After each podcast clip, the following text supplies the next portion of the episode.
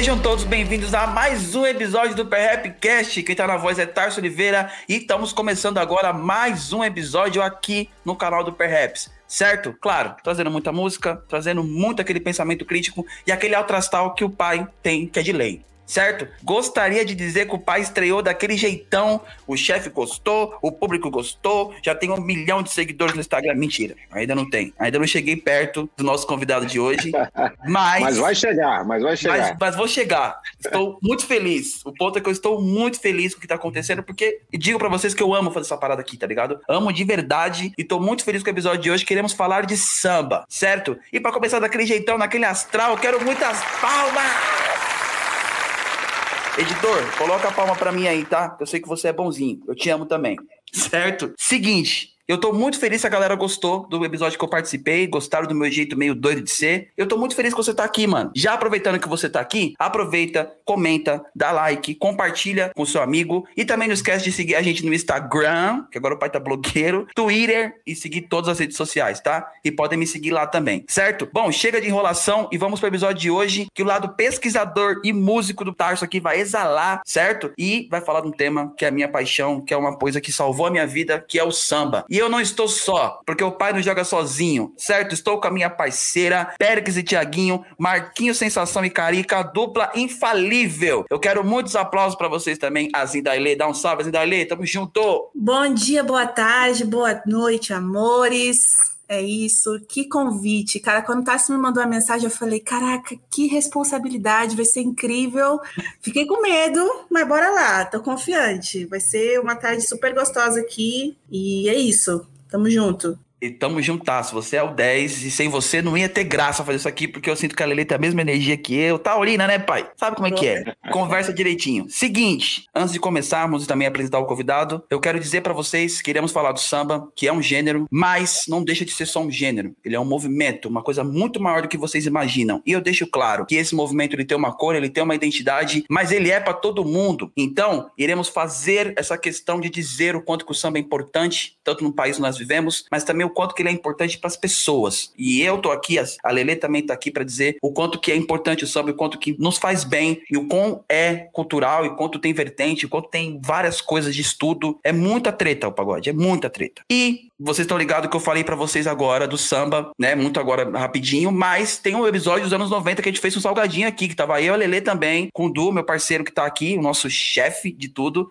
e ficou muito bom, mas iremos continuar. E fica aquela pergunta, cara, beleza, o samba dos anos 90 foi incrível, mas e depois? O que, que aconteceu? Será que o samba sumiu? Com certeza não, cara. Mas devemos falar que o samba passou por processo de uma certa alteração, não, é uma certa remodelização, uma coisa que mudou um pouquinho mais, novas caras vieram, mas a gente tem que entender que agora o samba tem uma outra estrutura, porque o mercado fonográfico tem uma outra estrutura também. Né? Estamos falando de uma coisa de internet, de rede social. Então as coisas também vão mudando e automaticamente o gênero vai entender também. Nesse sentido, temos um personagem, talvez um expoente fundamental no samba, dentro das redes sociais, dentro das plataformas digitais, no streaming. E esse cara vem diretamente de Brasília. Eu tô com uma honra de poder dizer para ele aqui que ele tá aqui com a gente, porque ele é realmente muito importante pro movimento. E o canal dele já tá com mais de um milhão de inscritos, já tem mais 10 anos de canal. Eu acompanho desde o comecinho. Aliás, Aliás, eu tinha vontade de fazer um canal, mas eu falei, putz, não dá pra fazer igual esse cara. Esse cara é muito bom. Mas tô aqui também e ele também pode dizer que ele me motivou a estar aqui também. Eu quero muito barulho também pro meu parceiro Leandro Brito. Salve, Leandro Brito. Fica à vontade, meu mano. Tá em casa, mano. Uhul! Ô, meu irmão, obrigado. Obrigado pelo convite, viu? Pô, fico feliz, cara, em ouvir essas palavras aí. Eu vi, inclusive, a sua visão em relação ao samba, né? Porque é isso mesmo, cara. E eu sempre falo isso no meu podcast, cara. É, a gente fica sempre comparando o mercado do sertanejo, com do samba, com, enfim, do, do trap, do hip hop, mas cada um tem suas peculiaridades, né, cara? E o samba ele tem muito esse lance da cultura que você fala mesmo. Eu sempre falo isso. E a gente não consegue encarar o samba como simplesmente um gênero musical, né? Envolve tanta coisa, né? E você falou essa questão de ter mudado sua vida, e eu me identifico muito, cara, porque realmente mudou minha vida também. É, acho que eu nunca imaginava que aquilo que eu fazia quando eu tinha 12 anos, que era ficar tocando cavaquinho, ia sustentar o meu filho hoje, que tem minha, a idade que eu tinha na época, quer dizer, é uma coisa muito louca, né, cara, e, e, muito, e muito prazerosa, né, você trabalhar com uma coisa que, além de ser uma questão cultural muito importante, é uma coisa que a gente ama e é uma coisa que muda vidas, né, cara? É muita, é muita treta, como você falou, concordo. E é um prazer estar aqui com vocês, parabéns aí pelo trabalho, cara, é muito legal ver pessoas produzindo conteúdo, correndo atrás, nessa correria de, de internet, de, enfim, YouTube, eu sei como é que é isso. E tô aqui, cara, pra gente bater esse papo aí. Vai ser super bacana, com certeza. Você é louco. Mó satisfação. Você é louco. E você falou agora, né, como que o samba também mudou sua vida. É a primeira coisa que eu vou te perguntar, mano, que é uma coisa que eu tenho dúvida, e não dúvida, curiosidade que eu tenho, de como que foi seu primeiro contato com música, mano. Como começou sua caminhada na música. Eu tô ligado que você tem sua, sua trajetória de músico e eu vejo isso muito influente no seu canal, porque você traz mesmo essa concepção da rua, coisa mais intimista mesmo do músico. Eu acho que isso é um grande diferencial do seu trabalho, mas eu sei que não começou à toa. Tem a rua, né? Tem o conhecimento da rua.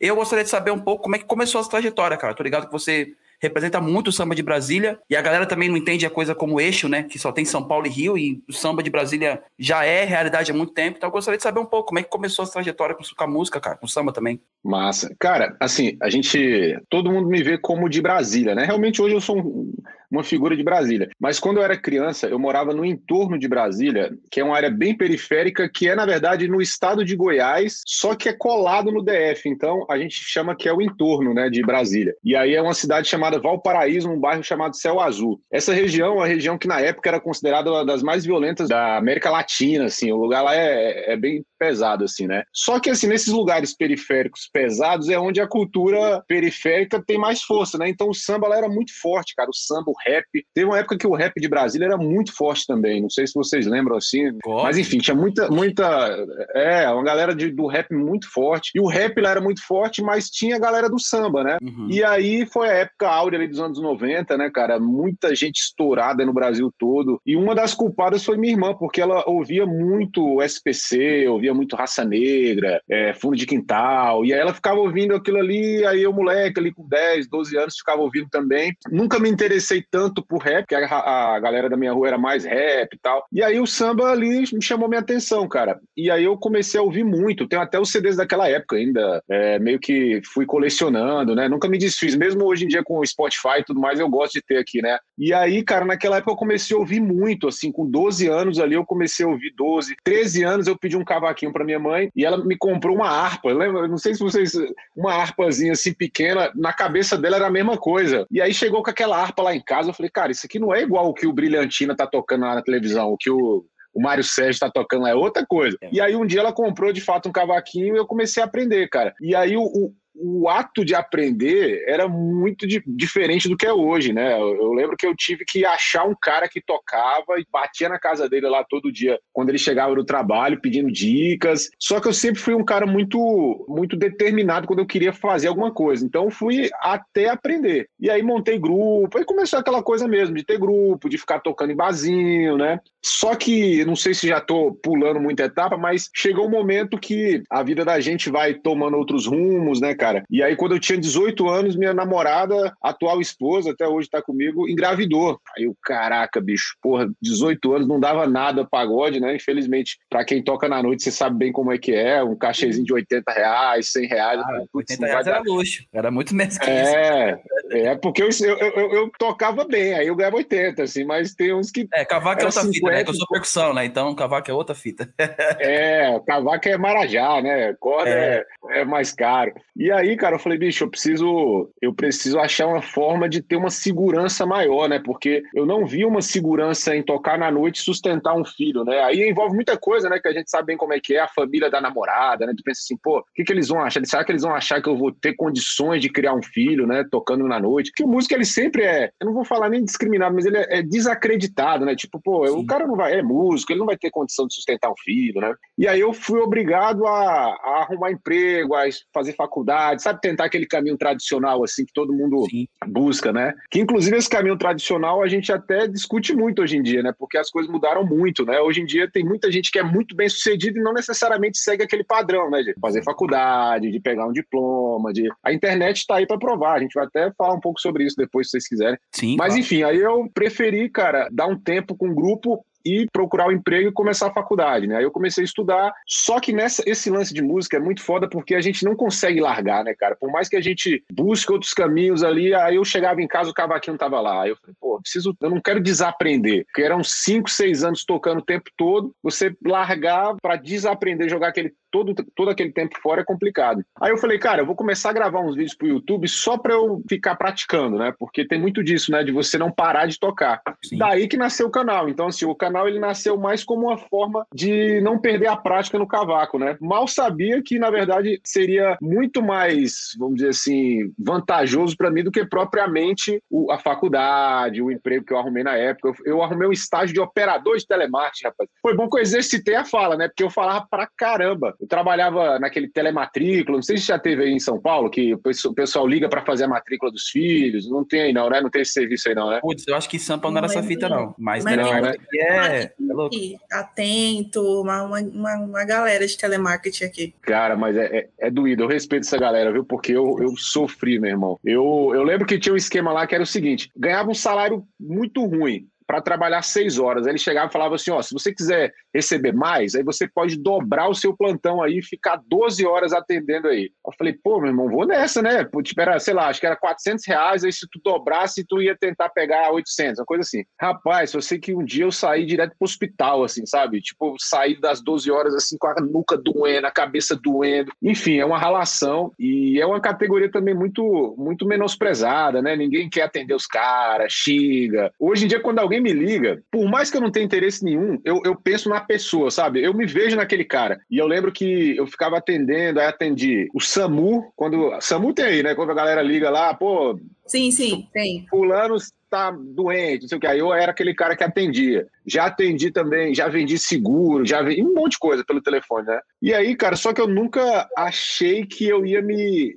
me limitar a esse tipo de, de profissão, com todo respeito, mas não me via como um cara que ia ficar muito tempo. Eu sempre estava pensando na questão artística, musical, sabe? Minha cabeça sempre estava mais por essa, por essa linha. Uhum. E aí foi isso, cara. Eu acho que o lance com a música, ele, ele iniciou muito naturalmente nessa época aí dos 12, 13 anos e foi seguindo nessa, nessa jornada aí que eu resumi. Legal, adorei. Pô, e eu até o Brau fala numa entrevista, né, que tipo, você subiu no palco, o caminho da música é um caminho sem volta, né? Eu também me identifico é. muito, é um caminho que não tem volta. Você subiu no palco a primeira vez, esquece. É um caminho sem volta. E Tasso, tem uma coisa que é muito louca, cara, que eu não, não sei de onde surgiu, mas quando eu era moleque, assim, eu era muito esforçado no cavaquinho, velho. Eu estudava muito, assim, era minha, minha mãe, eu lembro uma história que foi engraçada. Meu, eu morava em cima e minha, meu pai alugava a casa de baixo, sabe? Era um sobradinho assim, né? Uhum. E aí os vizinhos que alugavam embaixo começaram a reclamar porque eu ficava o dia todo com o som ligado e, e tava aprendendo banjo, né? E o banjo é um instrumento alto, né? Então não é.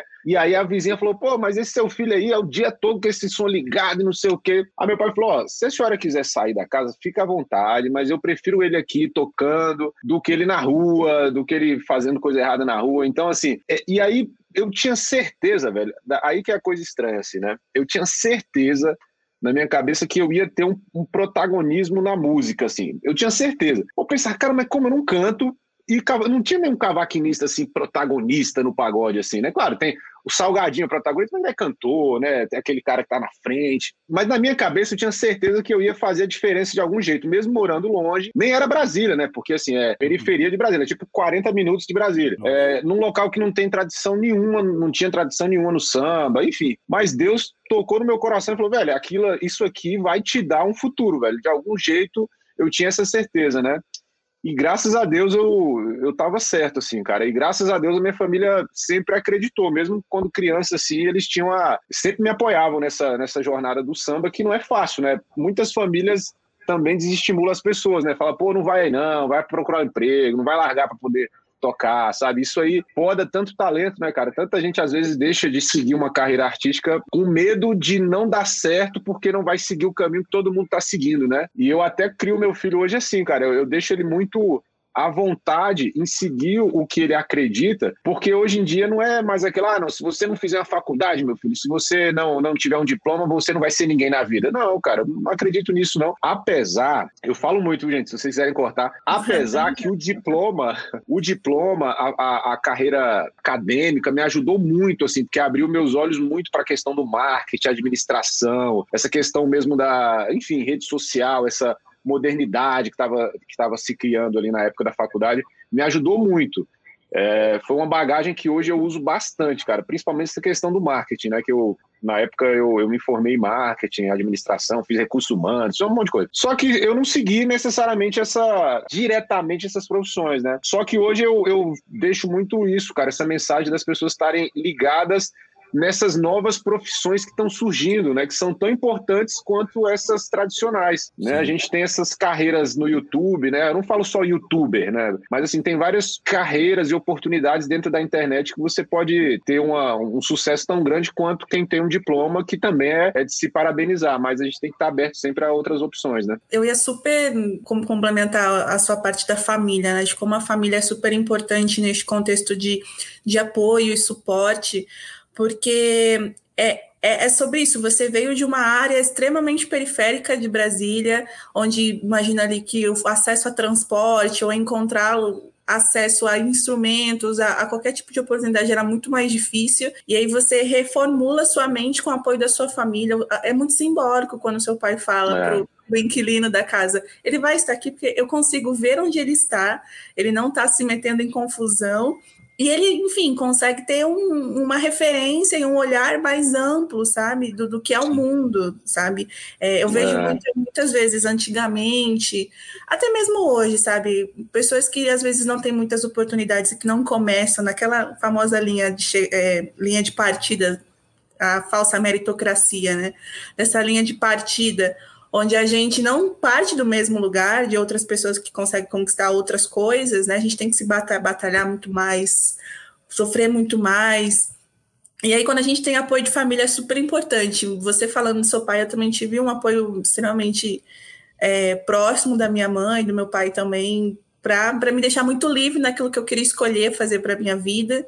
E é extremamente importante isso, é extremamente inspirador você ter é, uhum. outras pessoas ali te, te, te levantando, te acolhendo. Então, eu tenho certeza que hoje o Leandro Brito, que é hoje, tem tantas raízes por trás, sabe? Tanta gente que, que apoia e suporta isso, sabe? No sentido de, de, de, uma, de uma aderência ali de outras pessoas, que é impossível não falar de um de, de nós, de, de nós como indivíduos, sem falar do nosso coletivo, né? Super importante. É.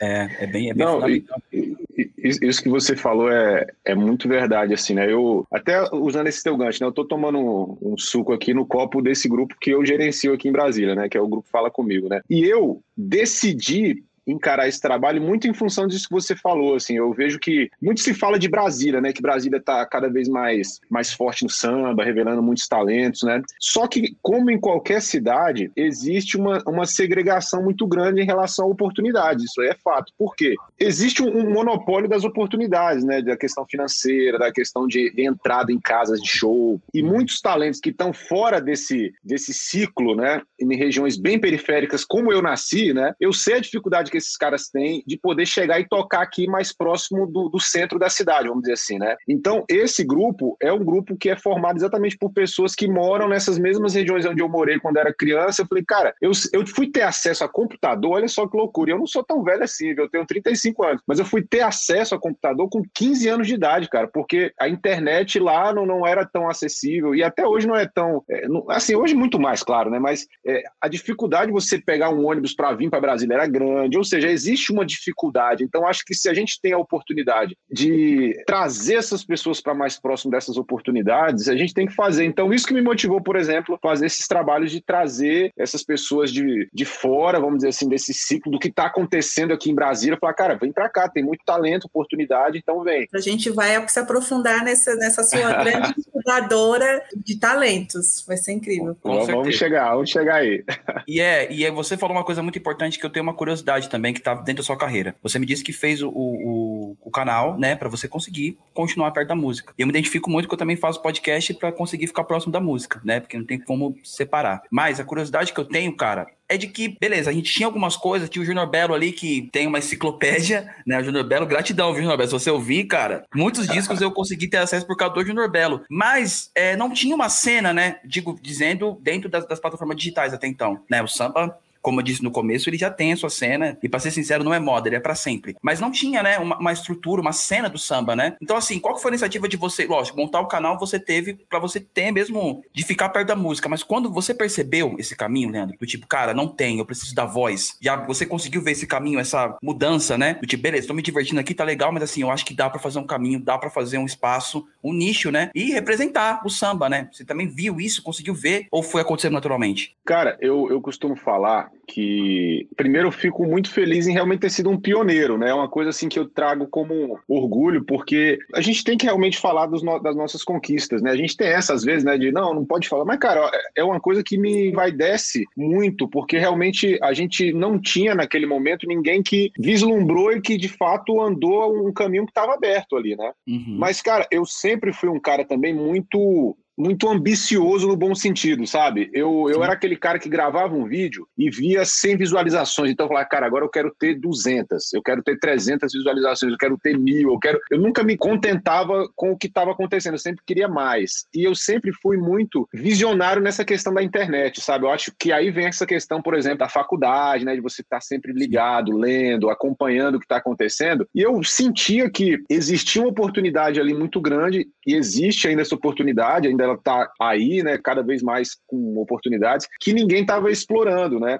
E eu além disso tudo, é uma coisa muito natural minha estar tá buscando evolução. Até hoje eu sou assim, sabe? Eu falei hoje pra minha esposa, cara, eu falei, velho, eu tô com um projeto novo aí, né? Não posso nem falar, né? Mas eu tô com um projeto muito bacana, assim, que é um desafio para mim. Vai ser um grande desafio. Eu falei para ela, cara, eu preciso encarar esse desafio. É, até lembrei da música do Tiaguinho, né? Que a gente é feliz tentando acertar, né? A gente vai ser feliz tentando acertar. Pode ser que não dê certo? Pode ser. Sempre existe essa possibilidade. Mas é aquela velha história, a gente só vai saber se a gente for lá e tentar. Então, até hoje é difícil, até hoje a, a correria é muito grande, eu estou querendo conquistar, eu tô, eu tô querendo sempre estar tá mais à frente. Por quê? Porque se você não tiver essa sede, essa gana de conquistar, pelas dificuldades que vocês mesmos falaram, que a gente tem que se esforçar cada vez, se a gente não tiver essa sede, as outras pessoas, os outros trabalhos engolem a gente, a gente vai ficar para trás. A realidade do mundo é essa, né? Se você não, não, não, não der o seu melhor todo dia, outras pessoas tão boas quanto, que existem pessoas muito boas por aí, vão vir, vão ocupar o espaço e a lei natural do mercado é quem não correr vai ficar para trás. Sim. Eu acho que essa sede de conquistar, cara, é importante demais, sabe? Eu acho que muitas vezes a gente vê pessoas com muito talento, com muita capacidade que ficam escondidas, ficam ali no ostracismo porque parece que não tem sede de conquista, parece que não quer conquistar cada vez mais, se conformam, se contentam. O que também não tem nada de errado, cada um faz o que quiser, mas eu já tenho essa visão que eu quero mais além, sabe? Eu acho que essa vontade me ajudou muito e a visão, né, cara, de estar tá observando o que está acontecendo e muito a ajuda de Deus também, que eu creio bastante nisso. Cara, você é muito novo. Você falou sua idade, 35 anos, é o novo, é o novo 20. No, no que a gente está vivendo é.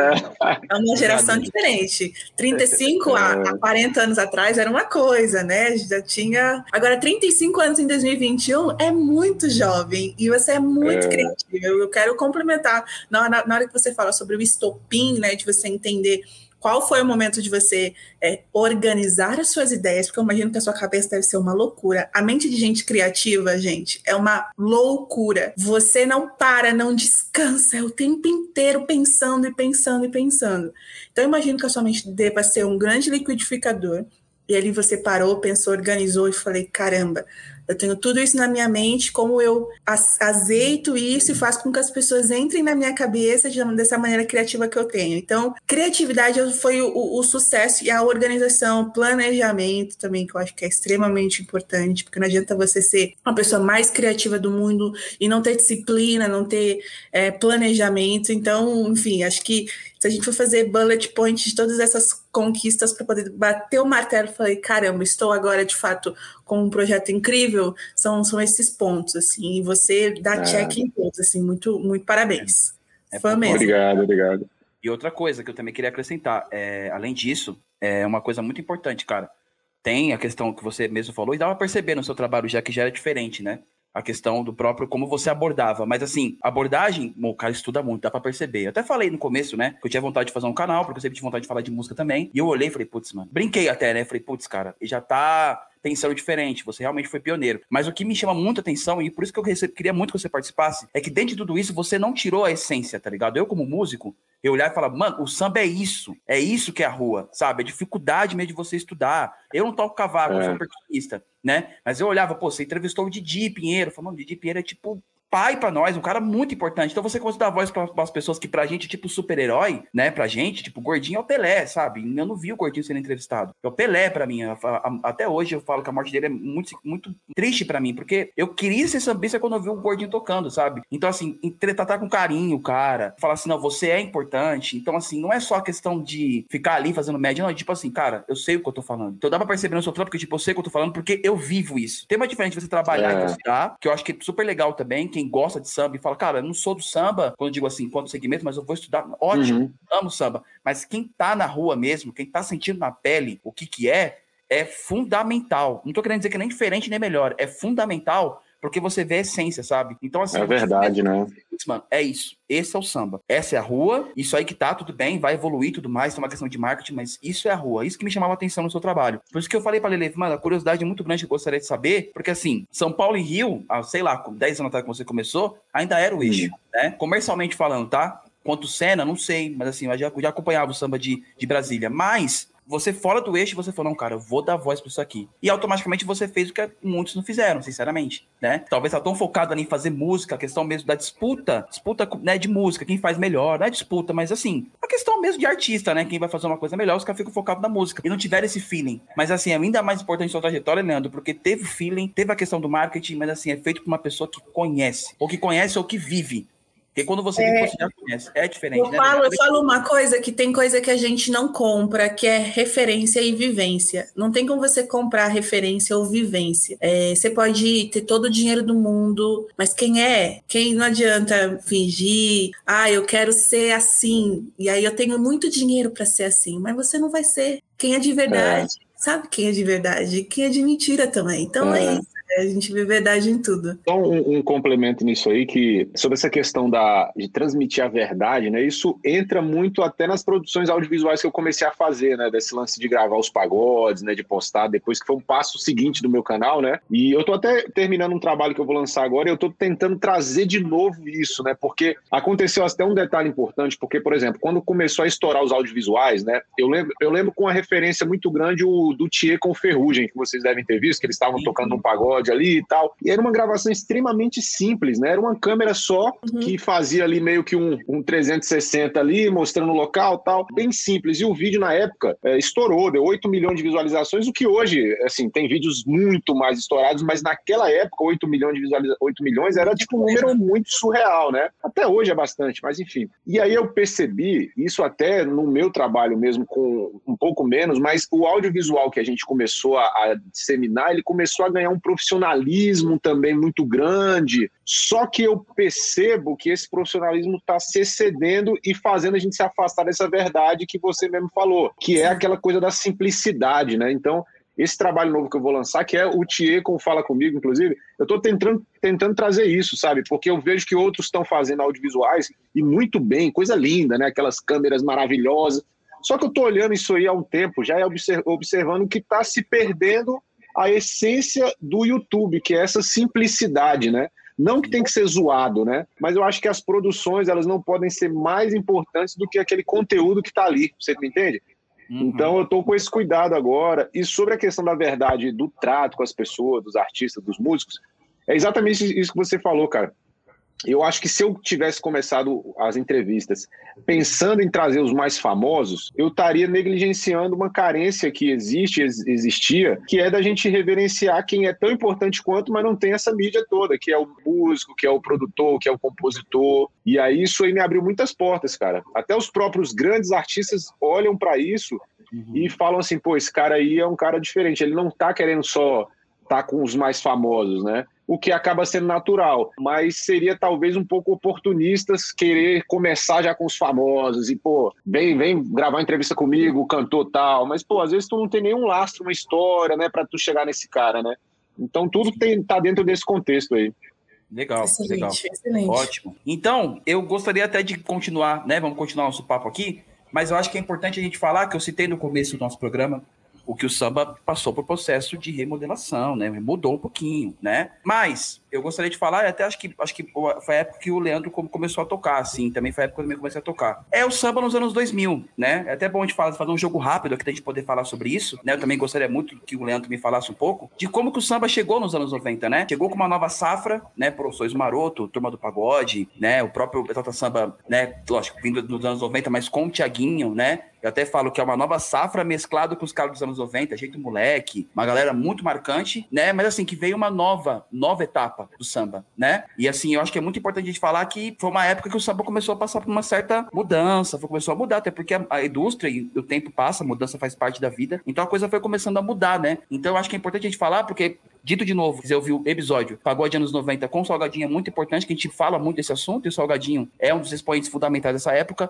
mas eu acho que é importante falar dos anos 2000, primeiro porque eu não vejo a galera falando tanto, e também acho uma época muito importante, porque também foi a época que eu comecei e tudo mais, né? Não é uma coisa individualista, mas é uma coisa que eu acho que é importante falar, porque o samba novamente trouxe uma nova roupagem inspirado, claro, no caso dos anos 90, mas uma nova roupagem. Então, o moleque veio com uma outra pegada, o próprio Tiaguinho, como artista dentro da outra samba, já veio com uma outra vertente, né? Então é muito importante a gente entender isso também, né? E além disso, falar um pouco de como que esses problemas dessa mudança que teve problemática, acarretou, né, pro samba, quanto questão comercialmente falando, né? Que as pessoas falam que é uma crise do pagode. Eu não sei, eu preciso saber a opinião de vocês mas é uma certa crise comercialmente falando, né? Que aí só via só os artistas grandes no destaque, literalmente, né? O Exalta Samba, o Sorriso Maroto, mas a gente não tava vendo mais uma cena como estava sendo nos anos 90, né? Comercialmente falando, tá, gente? Eu não sei se talvez na rua, não, na rua sempre aconteceu. Até porque eu tava lá também, eu posso falar com propriedade. Então eu gostaria de saber de você, assim, o samba demorou muito para entender o mundo digital, Leandro. O que, que você acha nesse momento, dos anos, dos anos 2000? Até pode falar como é que você lidou, né? Que Brasília, como é que era.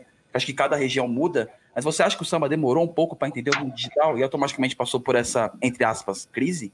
Cara, tu chegou no ponto que eu ia abordar, que é exatamente essa questão digital, né? O meu, o meu enfoque ele é sempre na base da pirâmide, né? Porque é dali que eu nasci, dali que eu tive mais vivência, né? Ou seja, dos grupos que estão na rua tocando, né? Eu não, eu não cheguei a, a ter tanto contato com o topo da pirâmide nessa época, né? Quer dizer, eu não tinha tanta vivência na época ali no meio dos, desses grupos que você citou. Só que daí vem uma visão que eu tenho, que é exatamente a grande oportunidade e é o fator principal para essa transformação que está acontecendo acontecendo com os grupos, por exemplo, daqui de Brasília estourando, com esses novos grupos surgindo. Essa época dos anos 2000 tinha uma força muito grande das gravadoras, né?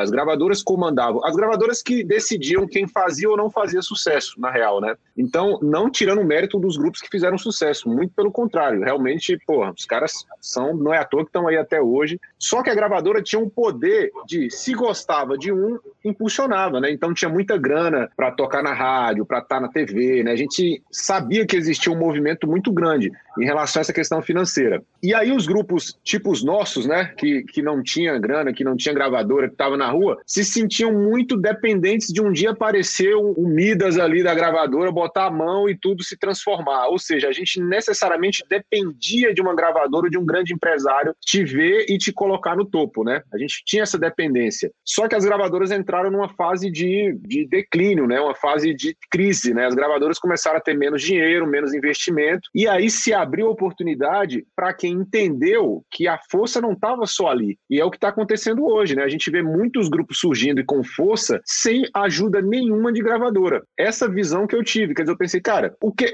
tu acha que alguém que está em casa assistindo um vídeo no YouTube quer saber se aquele grupo tem gravador ou não? Não quer saber disso, quer saber se o grupo é bom ou se não é, se o grupo toca uma música que ela gosta, se não gosta. É isso que ela quer saber. E as produções para colocar no YouTube se popularizaram muito mais do que DVDs que antigamente a galera gravava, que eram coisas muito caras, né? O DVD do Exalta, por exemplo, 25 anos, é uma coisa maravilhosa, né? Uma coisa gigantesca. Aquilo ali para grupos pequenos é, era uma coisa surreal, não tinha condição de um grupo independente fazer nada daquilo. Então, quando as gravadoras perderam força, esse esses grandes artistas que já estavam continuaram, porque os caras realmente são bons e merecem, só que abriu oportunidade para os grupos independentes, os que tiveram visão, né? Então, a gente percebeu que não necessariamente para você ser visto, você tem que fazer uma produção gigantesca, estilo gravadora. Não, às vezes você fazendo uma gravação menor, mas que tenha verdade, tenha um repertório bacana, tenha qualidade musical, vai atrair, atender a galera. Então, eu acho que a grande virada de chave foi isso, velho. A,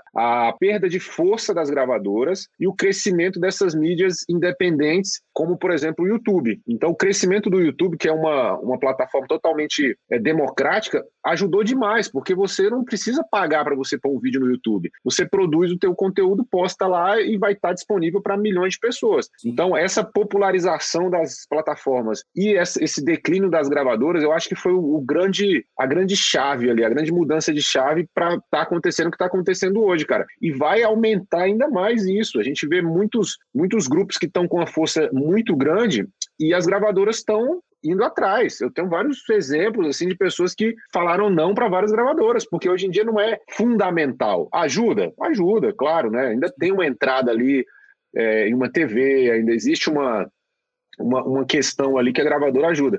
Só que isso não é, não é fator decisivo. Ah, se eu não tiver gravador, então eu estou fadado ao fracasso. Não. Hoje em dia já não é mais assim, graças a Deus, né? Graças a Deus. Lele, chega quiser falar alguma coisa, fica à vontade também. Tamo junto. Não, é, eu concordo super. Acho que hoje, com, com esse ponto da tecnologia, eu, eu vejo, vejo isso muito em outros gêneros musicais como o rap e o trap, por exemplo, o funk especificamente, uhum. é, onde eles não abrem mão do processo criativo, porque eu sinto que uma gravadora às vezes pode dar algum tipo de bloqueio ali, algum tipo de engessada, e os artistas não querem ser engessados, né? Os artistas e até toda a cadeia, o ecossistema que envolve esses gêneros, eles não querem ser engessados. Então, é um, é um trabalho maior, né, do que se você entrega na mão de uma gravadora, que ele vai vai lá e dá um, um 360 na sua carreira, mas é a que, a que custo, sabe? A que custo você entrega a sua carreira na mão de uma grande, de um grande tubarão da indústria e perde o controle ali de várias coisas, né? A gente, a gente talvez tenha esse gap na hora que o, que o pagode saiu dos anos 90 para os anos 2000, eu senti que,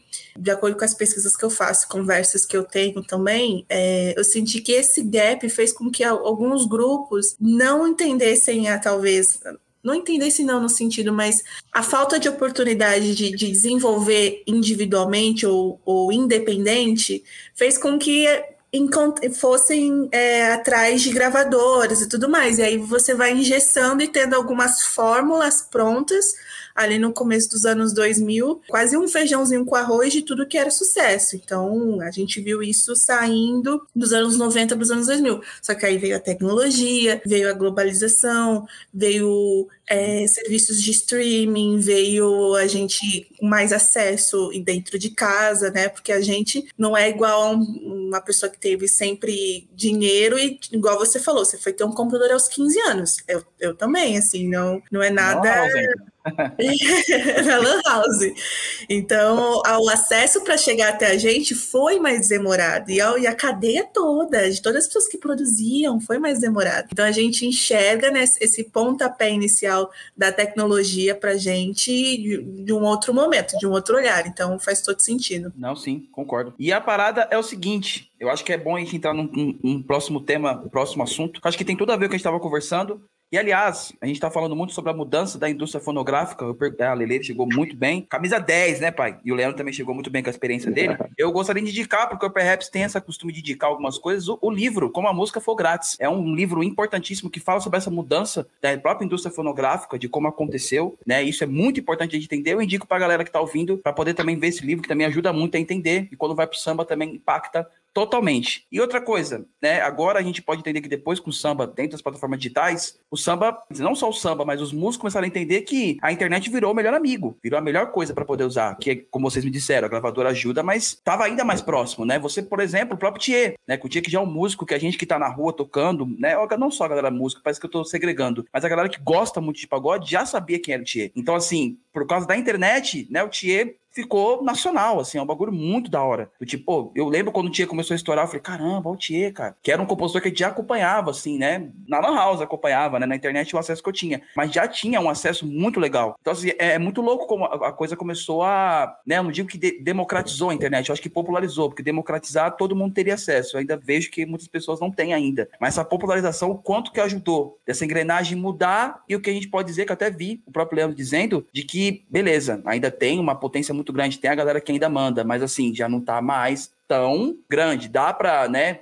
chegar perto do público e também chegar próximo. E o mais importante que eu comecei a perceber é que mesmo a, a, a cultura ainda continuou, né? A, a, estrutura ainda continuou. Estrutura, digo, da própria cultura mesmo. Beleza, a coisa começou a mudar, o próprio Thier, mas você viu no repertório Thier, tem muita coisa dos anos 90, tem muita coisa, poxa, nem dos anos 90, muita coisa do fundo de quintal, né? Aquela essência mesmo de ter um recorde, de ter um repique de mão, ter o cara do banjo, aquela coisa da roda de samba mesmo, né? Isso ficou ainda melhor, porque ainda percebeu, putz, cara, é isso. Né, eu vou pro Sereno, então, que, nossa, Vou pro Sereno já era um grupo que eu ouvia bastante nos, nos áudios dos. É, é, eu esqueci o nome do, do, do, canal, acho que é RRD, né? Do samba. RRD, isso. Nossa, tinha muito áudio do Vou pro Sereno, né? Do, do, falou, Júlio, a gente já ouvia há muito tempo isso. né, e ainda ficou nacional, então, assim, é muito legal, né? O quanto que melhorou, e lógico, o Leandro é totalmente importante nessa parada, porque a gente começou a perceber, putz, mas tá começando a, a equiparar, assim, né? E a gente pode entrar num assunto muito importante, que é a questão de, além de ter mudado, que eu posso dizer que finalmente saiu da parada do eixo, né? Que era samba, é, o samba era São Paulo e Rio. E aí junto com o trampo do Leandro, eu quero que ele comente sobre isso. Cara, tem gente aqui fazendo samba também. Pô, Amor Maior, é o Amor Maior de Brasília, Leandro? Que me tira essa dúvida, porque a gente que achava que era de Brasília. Lição de Brasília. Brasília, Brasília, Brasília, Brasília. Pô, que eu já ouvia, pô, Amor Maior brabo. E a galera não conhecia, né? Achava que Brasília não tinha nada, mas já tinha muita coisa acontecendo. Eu gostaria que você falasse um pouco disso, cara. Como foi vocês, não só você, a própria Badiano Percussão, que é um canal muito, muito, muito foda.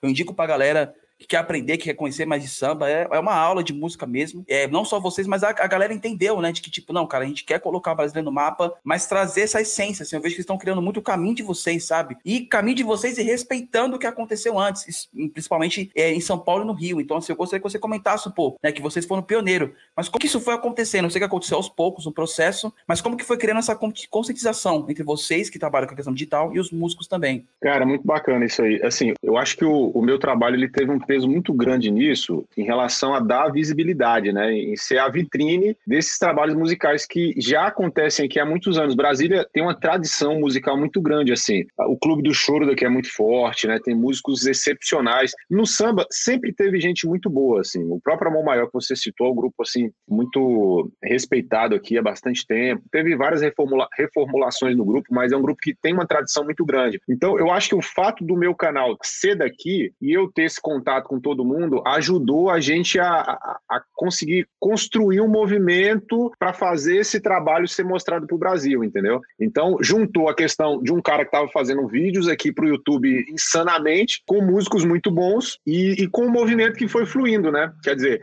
juntou o útil ao agradável. E em relação à questão de, de sair do eixo, eu acho que o ponto principal foi a gente ter entendido essa força da internet, né? Então, a gente começou a gravar os audiovisuais, que foi uma sacada que eu tive, inclusive com o Thier, né? Porque foi o primeiro que eu gravei, o primeiro audiovisual que eu gravei foi com o Thier, e uhum. foi uma sacada que eu tive. Eu falei, cara, o Thier é um amigo, eu já tinha muito contato com ele, e aí eu falei, cara, eu acho que só aula de cavaco tá limitando, só entrevista tá limitando, eu quero. Eu vou até falar para vocês o que eu queria. Eu pensava assim, beleza, aula de cavaco, quem vai assistir? O cara que toca cavaco ou quer aprender cavaco, né? Uhum. Entrevista com os músicos, quem vai querer ouvir, né? É a família do músico, o músico ou os músicos que, que acompanham, né? Agora, uhum. aquela pessoa que não, não necessariamente toca, não é uma, uma historiadora, por exemplo, não é um alguém tão dentro do movimento, como eu vou fazer para essa galera assistir o meu canal? Essa foi minha, o meu pensamento. Como eu vou fazer? Cara, eu pensei, velho, se tiver música, se tiver alguém tocando, a pessoa que não é músico vai querer assistir, né? Então eu falei, cara, vou começar a gravar os audiovisuais. E aí a gente teve um outro facilitador, porque tem pessoas da técnica aqui muito boas, né? Técnico de som, tinha um estúdio de um amigo meu chamado Valerinho também. Falei, cara, eu vou gravar uns audiovisuais iguais do da Rádio Mania que eu via na época, né? Eu via muito oh, audiovisual da Rádio Mania, né? Aquele do, do Pericles, né? Aquele do, do Belo, né? Sim. Eu falei, cara, eu vou fazer isso aqui. Então, a, acho que esse momento que eu falei, cara, vou gravar, com, gravei com celular, inclusive, eu tocando cavaquinho aqui, o Tchê cantando sentado numa cadeira, aí tem vários músicos ali gravando que hoje já estão em grupos grandes, assim, isso também é, um, é marcante, né? E isso aí é muito legal também. Então, acho que aquilo ali começou a fomentar algo no sentido de, cara, a gente consegue mostrar isso pro Brasil. E aí o vídeo foi muito bem, aí eu comecei a gravar, e aí vários grupos começaram a procurar querendo saber como fazia, como fazer para gravar vídeo, o próprio de propósito, foi um, acho que foi o do, não, não, minto, antes do de propósito, na verdade eu gravei uma outra banda aqui de Brasília, depois o Menos é Mais, depois o De Propósito. Então a gente começou a gravar isso. Eu acho que esse, esse entendimento de, cara, eu acho que aí é o caminho, foi o que começou a mostrar para o Brasil. Porque musicalmente, qualidade sempre houve, sabe? Eu, é, é como eu uhum. falei, assim, sempre teve gente muito boa daqui da uhum. cidade. Só faltava realmente, como em outras cidades. Tu falou, por exemplo, do Gino Belo, que é de Porto Alegre. Porto Alegre é outra cidade que tem músicos fantásticos. Grupo Zoeira. Só que Brasil, Grupo Zoeira, tem o Pata de Urso, tem vários Doce Tentação, vários grupos lá muito bons. É, Piração, também vários.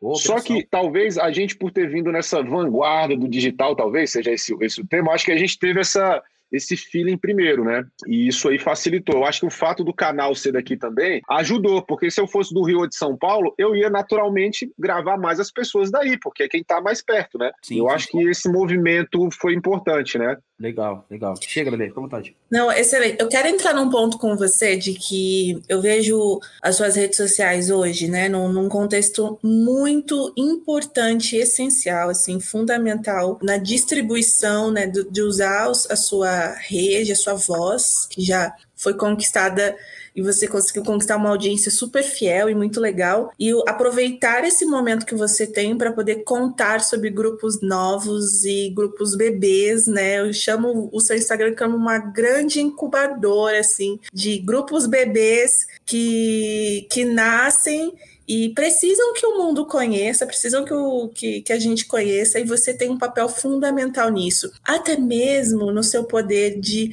ensinar, assim, de uma maneira didática, porque eu já entrei ali de espiã, não, não no nosso sentido, mas num, numa das suas aulas, por exemplo, sobre, sobre marketing, sobre distribuição, sobre como posicionar melhor a sua música, de se ver como uma marca, né? De ver o seu grupo como uma marca que, que tem um, um, grande desafio pela frente, que é se posicionar nessa indústria.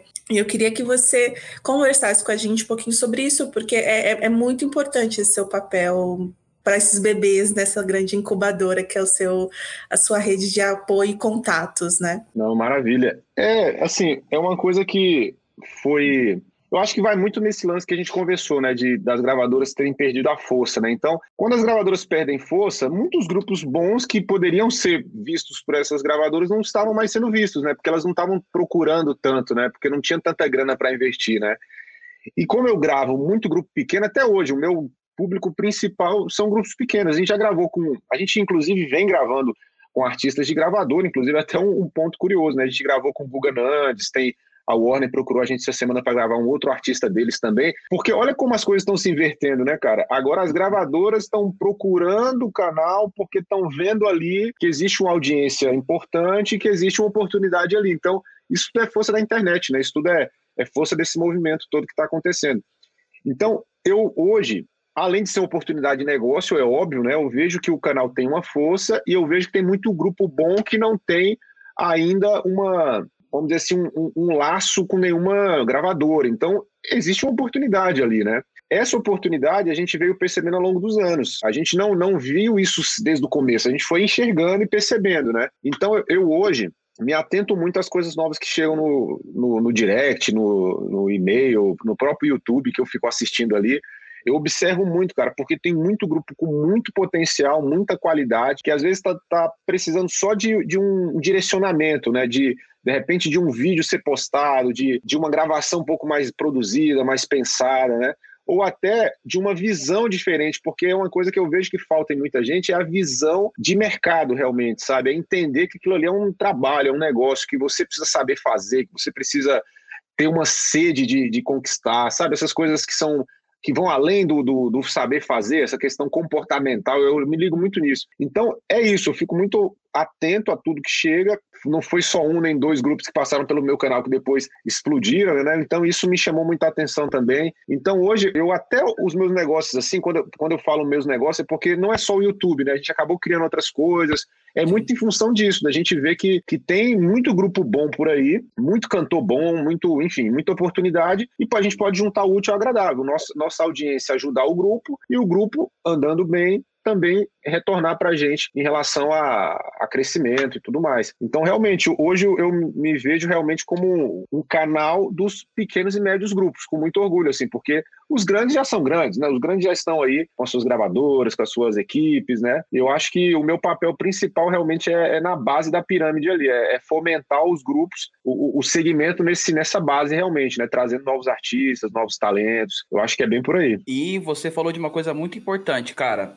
é, sobre a questão de ter visão e o talento também. E aí, a gente tem que falar muito, claro, de um grupo que é, também vem de Brasília, que é fundamental para essa nova questão que a gente está abordando sobre o samba dentro das plataformas digitais, que é o Menos é Mais, né? Que é o churrasquinho do Menos é Mais. E por que eu estou falando deles? Porque, primeiro, vale lembrar, o churrasquinho do Menos é Mais é o, o, vídeo mais visto do samba no YouTube. Tem mais de 26 milhões de visualizações. Não, Veja 500 bem, milhões já, já tem mais de 500 milhões. Esquece, falei, já falei o número, já está muito mais. Então, assim, olha como a linha, a, a linha é. do tempo já melhorou muito. Então, assim, o Menos é Mais é fundamental para a gente conseguir entender isso. E eu também gostaria muito que você falasse que você tem uma relação muito próxima deles, né? Eu gostaria muito que você falasse mesmo da questão intimista, porque é exatamente isso que o Menos é Mais é. É a junção do talento com o empreendedorismo, porque tem o Paulinho e tem o, o Duzão e o Ramon, que são músicos que eu já acompanho. O, o Duzão não, não posso dizer, mas o Paulinho já é um cara que eu acompanho há muito tempo, porque já é um músico muito, muito foda, né? Então, assim, juntou o talento com o empreendedorismo, né? Do, do Góis e do Jorge, né? Então, assim, o menos é mais a representação disso que você fala mesmo, né, Leandro? Eu gostaria de saber como é que é, né, a ligação com eles, né? Eu vejo que, assim, eles realmente foram o, o, o, não grande, né? Mas assim, um dos principais expoentes dessa, dessa coisa que, tipo, cara, agora a gente tem o controle no nosso controle, mas a gente consegue fazer sozinho também. Consegue fazer com que a internet seja independente, né? Gostaria que você falasse um pouco disso, cara. Cara, eu falo com muita alegria, assim, eu, eu tenho muito orgulho de ter feito parte, né, de fazer parte, né, dessa história do Menos é Mais, porque realmente é muito simbólico, cara. É um sucesso que, é, na era digital, assim, nessa era é, de internet, a gente nunca tinha visto nada igual, né, com números tão grandes em tão pouco tempo, né, uma coisa muito, é, foi muito meteórico, assim, né, tá sendo muito meteórico, né. Então, assim, o Menos é Mais, cara, eu lembro a, como se fosse ontem, assim, eu marquei, eles marcaram a reunião comigo, num, num, shopping aqui da cidade, aqui perto, inclusive, de onde eu moro. E até então eu não conhecia o grupo, né?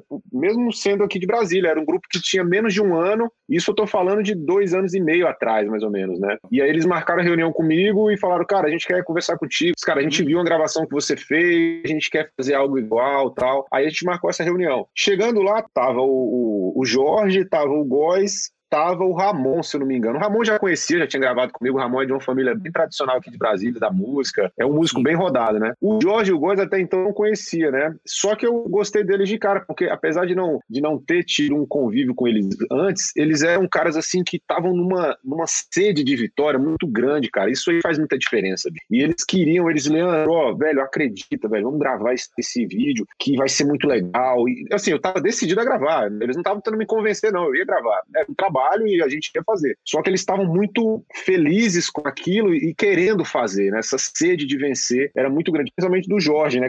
Que é o mais, falava mais, ele sempre teve esse perfil realmente de, de ser ali o, o líder do grupo, né? Essa coisa toda. E o Góes, ele estava sempre calado ali, observando, e ele é jornalista, né? Então ele tem aquele, aquele perfil ali de estar tá analisando. Eu falava, ele ficava analisando tal. E, e a gente terminou a reunião e combinamos de fazer a primeira gravação deles. E eu lembro que eles falaram assim: ó, a gente achou um cantor no Gama, que é uma cidade aqui perto, que é um cantor muito bom, cara. É um gordinho assim simpático, velho. É um gordinho assim que você olha para ele e você vai gostar. Ele canta muito bem, cara. Tu vai gostar. Tal. Eu falei, não, eu acredito, até porque é, um amigo que tinha me indicado assim fazer o trabalho com eles, né, tinha falado assim, não, pode fazer que o grupo é legal, tal. O Paulinho nessa época não fazia parte do grupo, na verdade.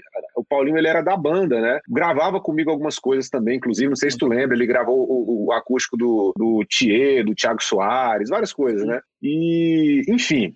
E aí a gente terminou ali, gravou, mas eu confesso que eu já sentia deles um, um, ar diferente nesse sentido, cara, de ter dois caras que não necessariamente eram do meio do samba ali, né? Eles eram pagodeiros, claro, mas eles eram. Um era. Um é, na verdade, né? Engenheiro, o outro, o outro é jornalista, né? Então eles vêm com uma, uma visão diferente, um, um preparo diferente nesse sentido, né? E aí eu acho que existe uma meta muito importante ali, que é essa visão gerencial, empresarial dos dois com a qualidade musical e a rua dos outros, né? Que é o Ramon, o Paulinho e o próprio Duzão. Ou seja, juntou o útil ao agradável, né? A questão musical do Jorge do Góes também acompanha tudo isso e juntou com essa visão deles. E aí, cara, a gente gravou o primeiro, foi bem, e aí em seguida a gente lançou o segundo, que é o do Boteco, que também foi muito bem, inclusive quem está tocando banjo é o Matheus, que é do De Propósito. Então você vê que vai juntando. Foi criado um movimento realmente, cara. O próprio Matheus gravou com o, o, gravou os acústicos também comigo, que é do De Propósito, enfim. O Duzão gravou um acústico comigo, que foi o da, de uma cantora de São Paulo, a Lu Domingues. Foi, foi até engraçado, cara, porque a gente veio gravar esse acústico, né? E aí o o cara que ia tocar o Reco Reco não pôde. E aí eu liguei pro, pro Paulinho, falei, Paulinho, eu tô precisando de um cara pro Reco aqui, velho. Ele falou, velho, tem o, o, o, Duzão, é o vocalista lá do Menos é Mais, ele toca Reco bem. Aí foi, gravou, ou seja, se, se tornou realmente um movimento, né, cara? Os músicos meio que juntos ali, projeto, ele se iniciou com Paulinho fazendo a direção musical, tocando, Ramon também, tem até um vídeo deles ensaiando, e, e o Matheus era no cavaquinho, era um projeto que era, ia ser um projeto, se tornou um grupo só que naturalmente eles tiveram que sair porque o, os grupos deles, que já existia, já estavam em andamento, cresceu muito, né? Então não tinha como conciliar. Então, assim, o próprio Menos é Mais, ele, ele gravou esse primeiro, lançou o segundo e o terceiro, que foi o do Brasólia. No quarto, eles já entendendo que já havia uma audiência ali conquistada pelos três primeiros vídeos, né? Eles decidiram fazer e lançar no canal deles. Inclusive, até a equipe de vídeo que gravou, alguns trabalham comigo, eram, eram da minha equipe, né? E aí eles trabalharam lá e gravaram esse vídeo. Então, o churrasquinho foi algo que realmente não, não dá para mensurar, né? não dá para falar o que, que aconteceu ali, porque realmente são números assim extremamente fora da, da, da, média, né, fora da curva, mas eu entendo que, que foi uma construção, né, foi um trabalho que eles vislumbraram ali no começo, e eles já tinham essa meta, eles falaram, cara, a nossa ideia era gravar um a cada seis meses. A gente gravou aquele primeiro, em seguida veio o segundo. Eu, quando eu vi o terceiro, que foi o do Brasólia, eu já falei para eles isso. Eu estava no carro com eles ali, com o Jorge, com o Góes, eu virei para eles e falei, cara, eu ouvi o áudio, né, a mix que o Roberto fez, que é um, um técnico de som do, de São Paulo. Quando eu ouvi a primeira música, eu falei, cara, esse, esse vídeo aí vai mudar vocês patamar. E era o do Brasólia ainda, nem era o churrasquinho. Eu falei, cara, esse trabalho tá muito bom, vai mudar você de patamar. Só que eu imaginava que o churrasquinho ia ser tão mais estratosférico como foi. Eu acho que ninguém imaginava, acho que até hoje ninguém é. entende, que, né? ninguém, ninguém consegue adivinhar aquilo ali. Mas eu acho que é isso, cara. Eu acho que é uma junção realmente de talento, de qualidade, de competência e um, um, um quê ali de, de, da bênção de Deus ali, porque realmente é difícil mensurar isso, né? Tem que ter, né? Não tem jeito, tem que ter. Seguinte, tem, tem aliás, para não perder o foco, a Lele falou sobre a questão de você ser fundamental, né? De ser, como é que ela falou sobre os bebês, né, Lele? De, ser, de contratar os bebês muito bem. Não foi bebê que você falou, você falou outra coisa, falou que é incubadora. Uma incubadora, é, uma incubadora. incubadora. Uma incubadora, adorei isso. Quando ela foi a primeira vez, eu já chapei. A gente tem a participação de um grupo que também tem muito a ver e participou do canal do Leandro Brito, que está participando com a gente aqui, que é o Grupo Envolvência. Ele vai dizer um pouco para vocês como que está sendo, como que foi, né, o, o processo digital, como é que está sendo para adaptar a carreira e não só isso, dizer também de como está sendo o processo de não estar tá tendo shows por conta da pandemia. Então, vamos ver aí a participação do Grupo Envolvência. Tamo junto. Salve, salve galera da Perrap, somos nós do Grupo Envolvência, prazer Marquinhos Envolvência. Prazer Wender Envolvência. Estamos aqui representando aí todo o grupo e respondendo aí a primeira pergunta aí, referente à paralisação dos shows, né? Então, é, foi um momento muito difícil para todos nós, que, que vivemos de, de, eventos, de shows, mas graças a Deus a gente teve algumas estratégias, né, Negão? Sim. Para conseguir continuar o nosso trabalho, né? Que vinha numa crescente, né? Sim. Então a gente resolveu cada dia mais fazer mais conteúdos, né? Então vamos se dizer que a nossa estratégia maior foi a internet, né, Negão? Foi a internet e fazer vídeos para deixar a gente mais perto do público, né? Porque não tinha aquele contato físico Exatamente. Aí a internet ajudou muita gente. É isso aí, respondendo essa primeira pergunta aí. Então, é referente aí ao cenário do samba e pagode, né, na- nas mídias digitais. Pô, graças a Deus a gente foi abençoado por Deus, né, negão? Sim. De ter nossos vídeos viralizados, né? É, hoje a gente já bate a marca aí de mais de 30 milhões de acesso, juntando várias páginas, várias distribuidoras digitais, né, com, nosso, com os nossos vídeos. E a gente vê o cenário do samba e pagode cada dia mais crescendo nessa, nessa parte da internet, né, negão? E a gente fica feliz, pô, porque é uma revolução, né? A gente vem mudando as coisas, graças a Deus. É isso aí, é essa revolução aí que é precisa, né? Porque a galera nova, ela cada dia mais tá mais ligada na internet e não tem como. O, o celular acabou que virou um computador para todo mundo, então esse é o meio do mais rápido do sucesso hoje. sim. Então a gente também tá muito feliz com toda essa viralização do nosso trabalho e tamo junto. Forte abraço aí, Upper Raps, Grupo Envolvência. Valeu! Tamo junto, forte abraço. Seguinte, vamos continuar. o, envolvência, o Envolvência eu conheço também. Não sei se você já viu, mas eu gravei uma, É, uma pô, entrevista com eles. É, eu fui, eles me levaram lá na cidade deles. Você vê, né, velho, como é que é a internet, né? É mais um grupo que tá aí ganhando força, né? O Camisa 10 também é um grupo que eu gravei no Novos Talentos. Então Sim, é um grupo que tá 10 tá crescendo, né? Tá aparecendo muito bem no YouTube. Então é isso, cara. Tem muita oportunidade aí. Quem, o, o- quem a- tem a visão, como esses tiveram, vão, vão aproveitar. É. Leandro, sabe que eu me, me veio na cabeça que agora até fiquei nostálgica aqui. Nos anos 2000, no programa do Netinho, que tinha aquela. Era quase um The Voice do pagode que ele fazia. Turma do pagode nasceu lá, não foi? Sim. Cara, você. Ó, já vejo você na TV, cara, fazendo um The Voice do pagode. Imagina que loucura! Vai ser incrível. Porque eu lembro de eu criança vendo o netinho que ele colocava os É. jurados ali, aí Era o, tinha. era o CNP, né? O Concurso Nacional de Pagode que ele fazia. Isso, isso mesmo, pode crer. Era incrível. Você imagina que loucura. Você tá Eu assistia muito, eu, eu assistia muito e e eu olha só que loucura mesmo.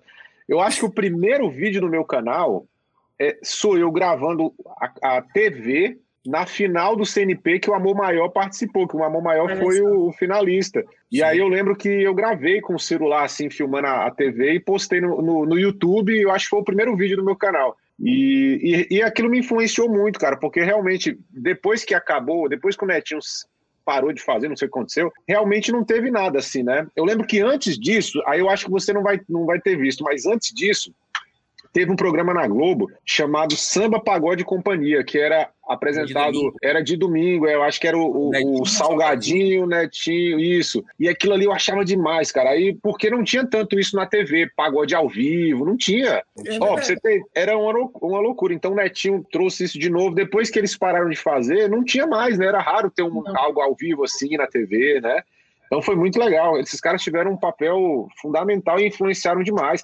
Outro que influenciou muito também, indiretamente nisso tudo, foi o André Marinho, né? Que o André Marinho gravava as entrevistas para o YouTube, vocês lembram? Sim. E aquilo ali também influenciou, me influenciou bastante também. Então é uma, uma construção, né, cara? Eu agradeço muito esses caras, porque se eles não tivessem feito isso, talvez não tinha me dado essa, esse start aí, né? É, e aí? Aí vocês podem dizer que é o quê? O samba é um movimento, certo? Não é qualquer coisa. Então acordem quem tá ouvindo aí, certo? Seguinte, pra gente poder avançar, eu precisava falar de uma coisa que é muito importante, que ainda estamos numa pandemia, você que tá aí ouvindo, por favor, se cuida. A pandemia não acabou. Se tiver vacina, toma vacina, certo? E é o seguinte, a pandemia, como claro, afetou todo mundo e afetou o quê? Muito a música, né? E aí, a gente tá falando muito sobre essa questão de como que a internet ajudou. E a gente tá com um personagem aqui fundamental, que é o Leandro, que ajudou junto com o canal dele a conseguir trazer talvez uma esperança, um respiro.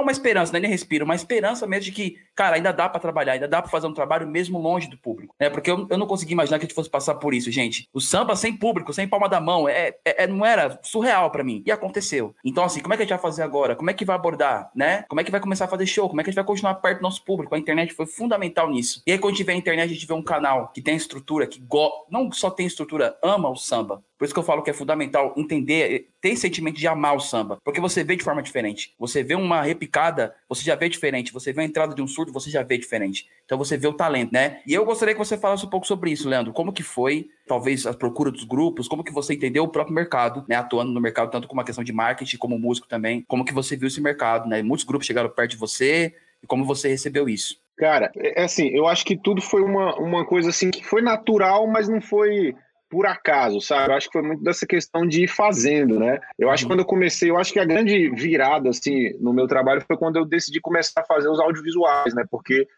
foi uma coisa inédita, né? Um cara gravar e tocar ao mesmo tempo, né? Eu não falo nem que foi uma, uma foi algo que eu quis, foi porque eu era obrigado, porque eu não tinha dinheiro para pagar para alguém para filmar e nem tinha muita grana para pagar alguém para filmar e tocar, quer dizer, eu tinha que fazer meio que os dois. Então acho que quando eu comecei a fazer isso, os grupos começaram a, a perguntar aí como é que faz, como é que eu faço para poder fazer igual. Então isso me trouxe uma, uma, uma, procura, né? Gerou uma procura muito grande. Aí essa questão da pandemia realmente prejudicou muito, né? Em relação às gravações dos audiovisuais, porque a gente tinha muita gravação marcada, cara, porque muito grupo querendo gravar DVD, querendo gravar pagode com o público, né? Porque é diferente, né? Você ver um pagode ali com o público e algo em estúdio, né? A gente até faz em estúdio também, mas não é a mesma coisa, né? Então, teve uma dificuldade grande, a gente conseguiu gravar algumas coisas em estúdio, e aí quando deu uma flexibilizada aqui, a gente conseguiu gravar um DVD aqui em Brasília com um pequeno público, foi até o do Fala Comigo, a gente depois conseguiu gravar uma, uma, uma roda de samba também com menos pessoas, que é uma que eu vou lançar ainda, que já foi nessa reta final, uh, da, não reta final, né, mas nessa flexibilização maior que aconteceu. Mas durante a pandemia, eu comecei a apostar mais nessa questão do podcast. Foi daí que eu tirei do, do, do papel o projeto do podcast, porque o podcast tem o seu risco. Na verdade, tudo tem o um risco, né? O, o, o, mais, o mais correto era ninguém ter contato com ninguém, né? Mas enfim, o podcast são menos pessoas, né? A gente grava geralmente é, o convidado, o, o, Rogério que faz ali a direção e eu, então a gente viu que havia uma possibilidade ali de gravar, então eu tive que dar um, uma pausa na questão das gravações dos audiovisuais e partir realmente para o podcast com mais força, né? Mas durante a pandemia a gente conseguiu gravar o acústico do, do Guga Nandes, a gente conseguiu gravar o DVD do Fala Comigo, o próprio acústico do Fala Comigo, o Thier, a gente gravou alguns audiovisuais, mas realmente fez muita falta e o público sempre faz muita falta porque o pagode ele conta muito. O pagode é exatamente isso, né? É, não é só o cara tocar, né? É o que está acontecendo ali, né? E eu procuro na edição, inclusive, explorar muito isso, de, de tentar transmitir para quem está assistindo esse calor do que aconteceu lá na hora mesmo, sabe? Então, Sim. o cara que está em casa, ele não quer ver só o, o cantor ali, né? Ele quer saber quem é o cara que está do lado, ele quer ver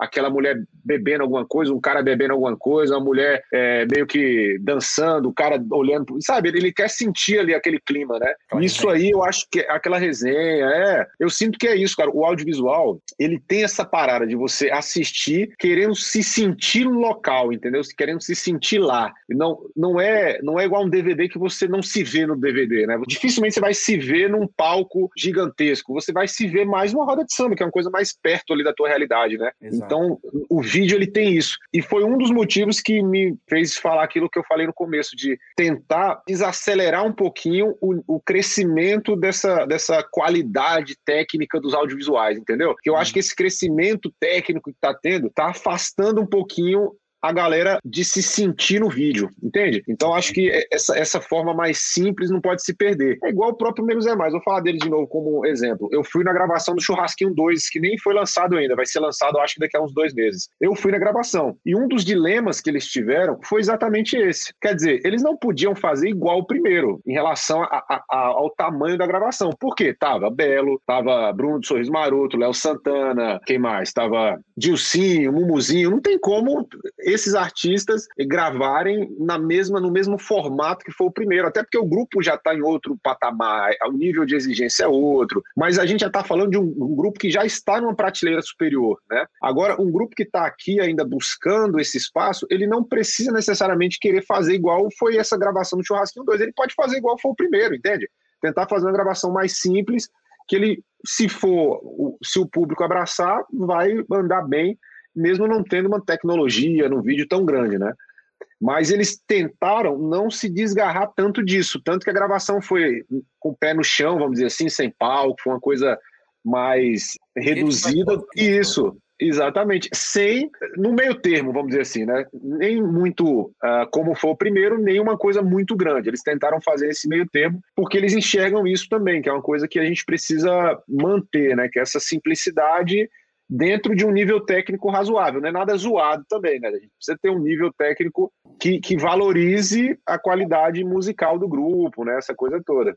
Legal. Já aproveitando que você deu esse papo, tem a participação também, porque o Perhaps está daquele jeito, a participação do grupo Encontro de Batuqueiro, que é um grupo também que fez no canal do Leandro, né? também tem grande culpa nisso também, na, na, na, abertura e no crescimento do Encontro Batuqueiro, que é um grupo foda. Então tem a participação deles aí do Gustavo, né? Do Surdão, brabo, participando um pouquinho, falando um pouquinho pra gente aí de como foi também esse processo de como entender a internet, de como tá sendo a pandemia pro sambista. Demorou? Alô, Perhaps Cast, que é o Naná do grupo Encontro de Batuqueiros. Queria primeiramente agradecer o convite de estar aqui participando dessa ideia, dizer que é uma honra estar aqui para falar um pouco do nosso trabalho. Valeu? Então, com a falta de show por conta dessa pandemia, nós nos encontramos na necessidade de aprender mais a respeito do mundo digital. É algo que a gente era bastante leigo no início, quando veio a pandemia e, e, e, parou tudo, fechou, fecharam todas as casas, enfim. E a gente não conseguiu, não só a gente, né, como todo mundo da música, do setor de evento e vários outros setores, não conseguimos dar continuidade ao nosso trabalho da forma normal que víamos fazendo. E aí tivemos que, que, que nos adaptar. E essa adaptação, ela, ela é totalmente no digital, é, né? A única o único meio que a gente tinha de, de conexão com o nosso público era no digital, seja nas, na, nas mídias sociais, nas, nas redes sociais, seja nas plataformas digitais, enfim. E tivemos que aprender a lidar com tudo isso, coisa que a gente não sabia ainda. E esse tempo, na verdade, para a gente foi muito bom porque nos trouxe um conhecimento que talvez não teríamos caso não tivesse ocorrido a, essa paralisação por conta da pandemia. Não que essa pandemia tenha um lado positivo, né? Porque é algo muito ruim que aconteceu e que vem acontecendo, mas a gente tem que saber tirar bom proveito de algumas situações, né? E foi o que a gente fez. Eu, em particular, como essa parte do da comunicação do grupo sempre foi uma responsabilidade minha. Então eu tive que, que, que entrar de cabeça para poder entender o mecanismo de tudo, né? Para poder entender como que funciona a entrega dos conteúdos, como que funciona a distribuição dos conteúdos, seja nas plataformas digitais, seja no YouTube, enfim. É, as redes sociais também é, é, é muito importante. Hoje em dia o Instagram é o que mais conecta a gente com o nosso público. Então, tivemos que aprender a lidar com tudo isso. E, e, a questão é que é, a gente teve que estudar de fato como funcionava cada uma cada um desses meios, né, para poder entre, entregar melhor o nosso trabalho e chegar para chegar para mais pessoas, enfim. A gente teve um crescimento é, é absurdo nessa pandemia por conta disso, né? Então, hoje eu, eu, eu falo que é e que foi, pra gente, foi muito mais positivo do que negativo por conta, por conta desse conhecimento que adquirimos nesse tempo e que, e que é o que, que, que sustentou e está sustentando o nosso trabalho até hoje. É, o nosso trabalho nunca teve um crescimento tão grande é, como teve nessa pandemia. Então, e hoje a cena do, do, do, do, samba no mundo digital vem, vem tendo uma crescente muito, muito, muito bacana e muito significativa. Levando em conta que o samba ainda é um dos gêneros com menos acessos nas plataformas digitais e nas mídias sociais. O público do samba ainda não aderiu totalmente esse, esse novo normal, mas vem tendo uma crescente muito grande. E, e, e que precisa ter essa crescente porque as coisas mudaram, né? Não tem mais CDs, não tem mais DVDs, não tem mais nada físico, hoje é tudo digital. Então a gente precisa, é, primeiro nós, artistas e músicos, que demorou um tempo ainda pro samba, pra galera do samba aderir de fato é, é essa questão do digital e que ainda tem uma resistência, é, hoje muito menor, mas ainda tem uma resistência por parte do, dos artistas e músicos. Acredito que também seja um, é, é, um pouco de falta de informação, enfim. Mas a gente já vem se adaptando a tudo isso e o samba vem tendo uma crescente no mundo digital, graças aos artistas que tiveram é, é, esse insight um pouco antes e veio abrindo portas para os demais. E a gente vem também surfando essa onda aí. E sempre procurando se adaptar a tudo que vem acontecendo, porque o que é, e tudo que for digital tem muito uma questão de tem muito uma questão do momento. Às vezes a gente precisa, às vezes não, a gente sempre precisa ficar ligado no que está acontecendo no momento para poder fazer um lançamento de um, de um, de um, seja ele de um single, seja ele de um vídeo, seja ele de um álbum, de um clipe. A gente tem, tem que sempre estar tá ligado no que está acontecendo, né? Pra, porque isso nos ajuda a chegar a mais pessoas. Então, então o samba vem tendo essa, essa crescente, né? E a gente fica muito é, feliz e honrado de saber que a gente faz parte, a gente também é um pilar dessa crescente que o samba vem, vem tendo dentro do digital. Cara, eu quero falar um assunto agora, talvez o último, mas não o menos importante, nada menos importante, inclusive, que são mulheres no samba, né? Mulheres no pagode. A gente. É, precisa entender que existe um certo preconceito e, e um, o caminho é como se a gente imaginasse um grande túnel e aí quando for quando você é mulher assim o túnel vai se fechando e para você entrar nesse nesse mundo nesse universo tem tem uma certa uma série de outras dificuldades diferentes do que outras pessoas também ali deste universo. Mas a gente tem nomes incríveis, nomes absurdamente incríveis, de antigamente, do meio, de agora. Né? A gente não pode deixar de falar da, da nossa madrinha, que é Beth. A gente tem Leci, temos Alcione, né? Nomes incríveis que conseguiram marcar o, o nome, a, a, presença no samba de uma maneira maravilhosa. E tem nomes novos também que, que é importante a gente é, citar, que são nomes que tem essas referências dessas, dessas grandes artistas de antigamente, né? Tem o grupo Entre Elas, que é um grupo super legal que tá bombando agora ultimamente. Tem uma voz que eu convido vocês a ouvirem, que é a Marvila. Ela tem uma voz maravilhosa, o Instagram dela é incrível, porque ela faz uns covers. Eu sou muito fã de cover de Instagram, sabe? Da pessoa pega, coloca a câmera na frente dela e canta no gogó ali. Eu acho tão gostoso, só vai.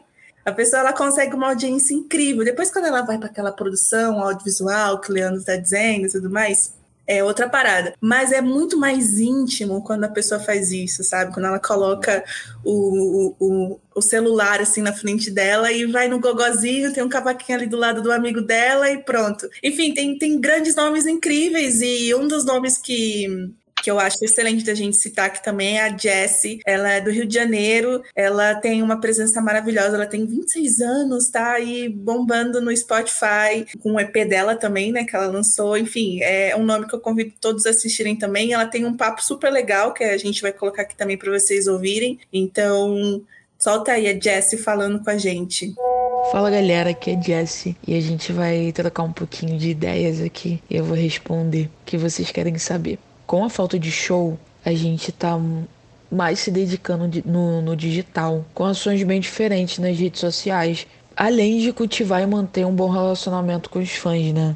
Porque assim, nesse momento estamos construindo essa base sólida de fãs. Eu tenho me dedicado mais para isso, de me aproximar mais, tornar essa distância um pouquinho menor entre eu e meus fãs, né? E assim, cara, eu tô tentando manter o máximo contato possível até voltar o show. Então a gente está se dedicando mais no digital no momento, porque é o que a gente tem para trabalhar no momento, né? Porque pegou muito de surpresa e eu tô lançando agora esse meu novo EP e tô louca pra gente fazer o show, a gente ir para cima, né? Tem sido dias muito difíceis porque a gente não achou que ia durar muito tempo. Então a gente está focando bastante no digital, em se comunicar, ter esse relacionamento bastante forte com os fãs para quando voltar a gente estar tá mais pertinho e ter essa troca, essa energia que a gente vem construindo durante esse tempo de pandemia. Eu fico muito feliz, fico muito grata de estar tá representando essa classe dentro do samba e do pagode. É uma honra fazer parte disso e também é uma grande responsabilidade. O samba tem uma representatividade para mim muito grande e as mulheres estavam meio ausentes disso, né? Ainda mais no pagode, que é uma área que eu tô chegando forte e firme e que eu tô com garra e eu já estou conquistando e trazendo as minhas músicas, né? E cara, assim, eu amo compor, eu amo escrever pagode. Eu sempre digo e vou sempre repetir é, que eu não faço música para mim, eu faço música para as pessoas. E isso é que move, isso me move. E eu amo fazer as músicas para as pessoas porque eu sei que em certo momento elas vão precisar escutar aquilo ou elas vão sentir então, assim, é, é uma coisa muito forte para mim estar tá representando a mulherada e ser também inspiração para outras mulheres, né? Porque a gente sabe que é tão difícil, é tão complicado a mulher ganhar é, o seu devido espaço numa área que é conquistada por muitos homens. Então, assim, eu tô lutando e vou continuar lutando, levantando essa bandeira que é nossa. E eu sempre vou querer mais e mais e mais e fazer música boa, né? Acho que isso que move o Brasil, é isso que move as pessoas. É música boa e eu tô aqui para fazer música boa e não quero pegar o que é de ninguém, sabe? Eu quero pegar o que é meu, o que me pertence e eu tô, cara, muito feliz, eu tô muito realizada. Eu me encontrei nesse meio e quero ser inspiração para outras mulheres. Leandro, você quer falar? Eu acho que é legal uma voz sua sobre mulheres no samba, o que, claro, que você tem claro. Eu quero ouvir de você o que a gente entende dessa sua incubadora de novos, de novos grupos. O que você tem visto de mulher assim ultimamente? Inclusive, a Marvel vai estar aqui no podcast dia 23, se não estou enganado. É, ela vai estar aqui dia 23. Cara, é tão bacana ouvir falar esses grupos novos, esses artistas novos, porque todos passaram pelo meu canal, né? Entre elas, a gente começou ali a postar os vídeos delas, estiveram aqui no podcast também há pouco tempo. E os vídeos delas no canal sempre andam muito bem, a galera vem consumindo muito e só elogios. É um grupo muito bom, assim, as mulheres de fato tocando muito, sabe? Eu tava em Floripa há uns anos atrás e aí o pessoal do Quinteto SA, que era de lá também, fez uma reunião lá, minha com os grupos da cidade pra gente bater papo, fazer um, enfim, um workshop ali sobre audiovisual, essas coisas.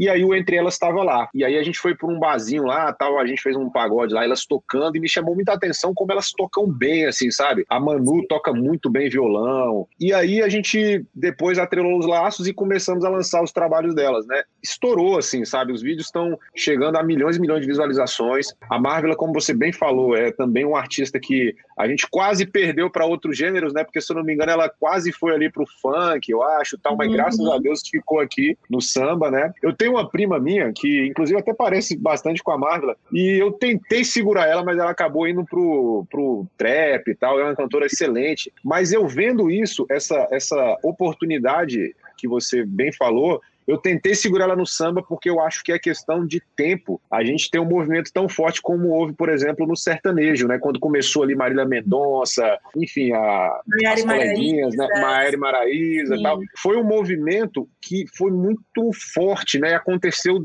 de uma vez, vamos dizer assim, né? Uma enxurrada de, de um boom, exatamente. E no samba eu tô sentindo que isso tá muito perto de acontecer, né? O Entre Elas é um grupo que eu gosto demais. A gente lançou um DVD essa semana de um grupo aqui de Brasília chamado Elas Que Toquem também, que é um grupo muito, muito bom também. E tem até uma. Isso é louco, bravo. Isso, exatamente isso que eu ia falar. E, e, e tem uma, uma, uma, imagem ali muito bacana que é, é, uma das integrantes grávida ali, quase ganhando ali, com um barrigão ali de oito meses, eu acho, sete meses. Então simbólico então... demais isso, simbólico demais, lindo. lindo. Demais. E e eu fiz um podcast também com uma, uma, figura que eu acredito que vai ser muito importante nesse processo, que é a cantora Karina, que é uma cantora lá do, do Rio de Janeiro. Eu fiz um podcast com ela e ela está sendo meio que a. Eu não vou usar o termo madrinha, não, porque esse termo já tem dona, que é a Beth Carvalho, mas eu vejo que ela está sendo uma grande líder de um movimento que está acontecendo e também uma grande incentivadora em relação a esses novos grupos. Eu vou contar só um, um pequeno, um pequeno caso para exemplificar explicar isso, né? Quando ela veio fazer o podcast, eu fiz questão de entrar em contato com elas que toquem, que é esse grupo que a gente lançou essa semana, e inclusive quem faz a direção musical lá é um amigo meu, então eu falei, cara, traz elas aqui para conhecerem a Karina. Por quê? Porque o network ele é muito importante, né? Como, por exemplo, a gente está junto aqui conversando, é um network que vai se criando, né? Um dia eu posso estar em São Paulo, a gente se reunir para falar alguma coisa, pra... enfim. Eu acho que você tá perto das pessoas que fazem a mesma coisa que você faz é importante, né? Então eu convidei elas para irem lá, elas conheceram a Karina e resumindo a, a, história, a Karina esses dias entrou em contato comigo e falou: Leandro, eu quero convidar aquele grupo que você me apresentou para participar de um novo projeto que eu vou gravar. Então, olha só que, que legal foi isso, né? Então, a Karina, ela gravou um projeto recentemente chamado. Putz, eu acho que eu não vou lembrar o nome do projeto, mas é um projeto só com mulheres, inclusive na banda, é uma banda só de mulheres e cantoras femininas, enfim, só mulher. Quem fez a direção musical é o Boris, que é um grande amigo meu também. Ele me falou isso, que eles fizeram questão de montar a banda só com mulheres. E tudo feito pela Karina ali, é um projeto dela. E agora ela vai mais com sambas mais tradicionais, né? Mais nessa vertente mais raiz. E agora ela vai gravar um projeto também só com mulheres, mas para uma versão mais pagode, né? Alguma sonoridade mais nova. Então a Karina está fomentando muito isso, né? Ela está fazendo isso acontecer e dando voz a muitas mulheres. O meu canal ele está com um projeto cada vez mais trazer as mulheres, né? Não é à toa que a gente vem trazendo muito entre elas. O Elas que Tocam é um grupo que eu acredito bastante. Karina, Marvel, enfim. Eu acho que o meu canal ele tem um papel que pode ser muito importante nisso também, de trazer mais conteúdos com mulheres para poder a gente tornar isso cada vez mais comum aos olhos do público, né? Porque Sim. é uma coisa que ainda para algumas pessoas estranha, né? Você ligar um pagode e tá a mulher tocando, né? E a gente tem que fazer isso se tornar cada vez mais comum, né? E, pô, tem vários exemplos. Tem, aqui em Brasília tem a, que inclusive é, é, irmã do Paulinho do Menos é Mais, que é a Larissa o Maitá, que é da banda do Menos é Mais, que é uma percussionista Nossa, assim, incrível. Toca demais. E, e, é uma. E ela, cara, ela toca melhor que muitos homens, é impressionante. Assim, antes de, de, de, aparecer, ela tocava aqui pandeiro e assim, metendo a mão no pandeiro, que Deus me livre levar um tapa na mulher daquela, uma mão pesada demais. Então, assim, é qualidade, sabe? Eu acho que isso é importante falar também, porque as mulheres que estão aparecendo não é por, por, vamos dizer assim, como é que eu vou falar? Não é só para ter uma mulher ali, é porque elas têm Não é para cumprir uma cota pra, por dó, não. É, de fato, existe. O palio está tá, tá junto aqui. O nível tá igual, né? Ou até e, melhor. Exatamente, exatamente. E, e tem um caso também que cabe nesse assunto que eu nesse pro projeto das aulas que você já assistiu, inclusive, né? A gente tem um curso agora sobre tudo isso, né? Que eu falo. E eu conversando com uma aluna que eu nem gosto de chamar de aluna, né, mas uma pessoa que está fazendo aula comigo e ela fala isso para mim, ela falou isso para mim, ela é compositora e cantora e ela disse que diversas vezes ela já foi em pagode e as pessoas convidavam ela para subir no palco para dar uma palhinha e ela se sentia envergonhada porque não tinha mulher nenhuma, quer dizer, ela ficava ali acanhada de subir no palco e não ter não ter ninguém para sabe, para se identificar ali e dar uma força. Pra...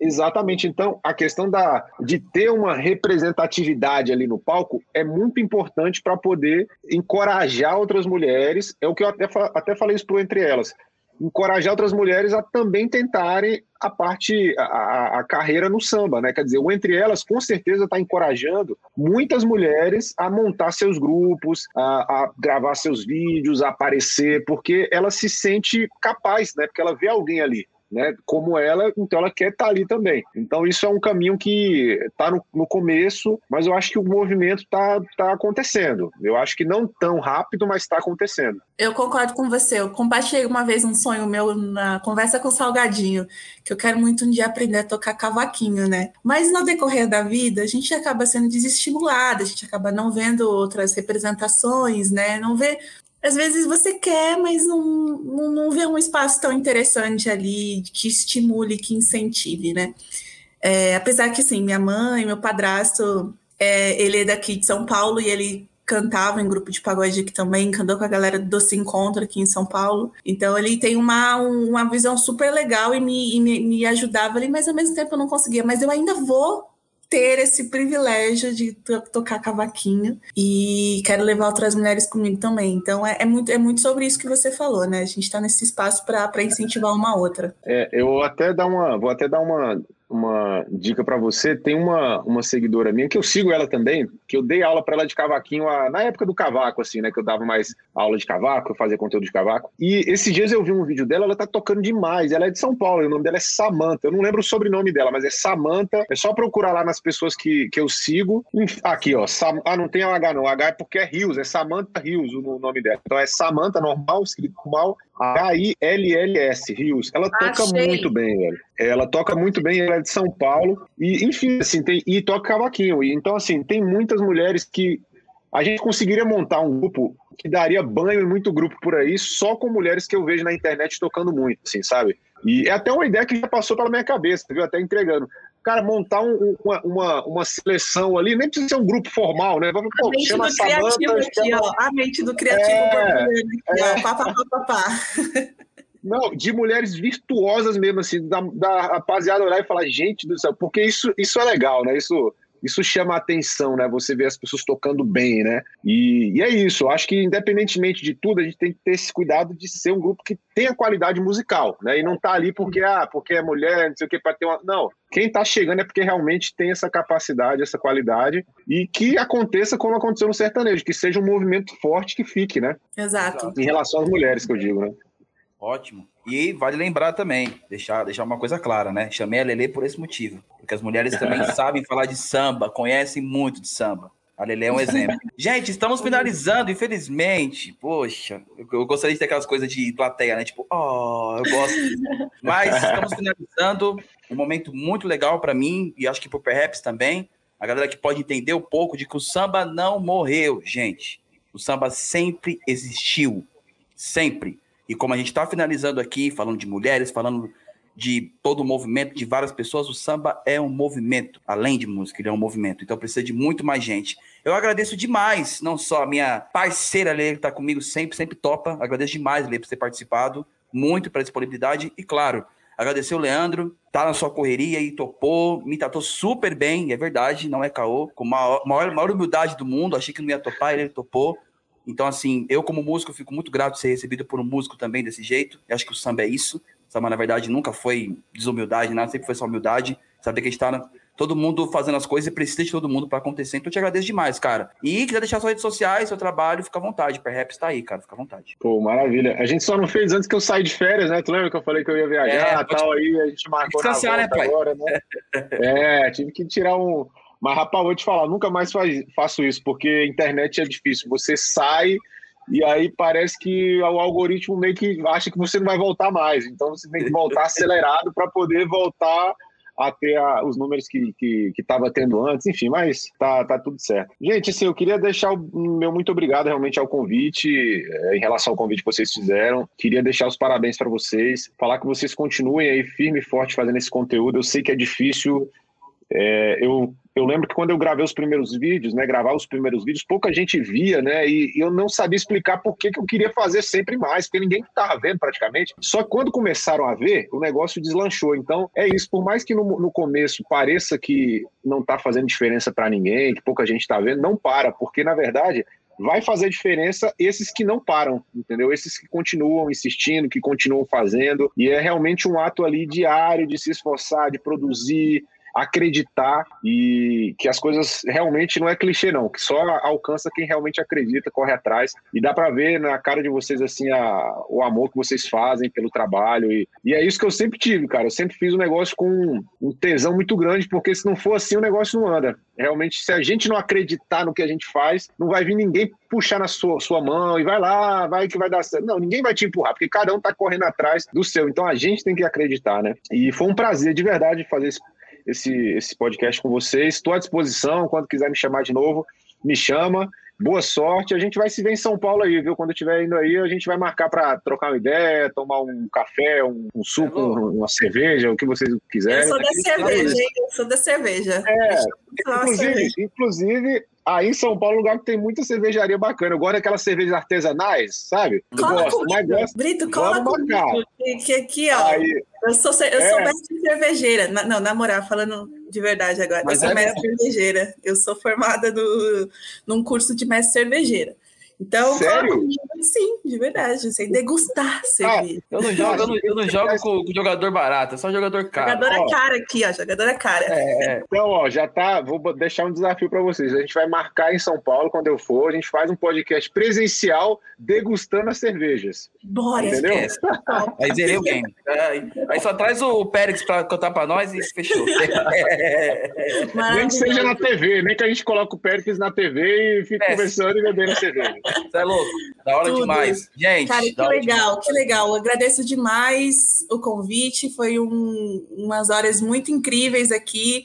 É uma aula, Brito, você é, é novo, mas é um professor de verdade, assim, é muito gostoso te ouvir falar, te ouvir as suas referências, as suas vivências, desde o comecinho, é muito gratificante. Então, quem chegou até aqui no podcast tá, tá, tá recebendo uma baita aula, um momento super incrível.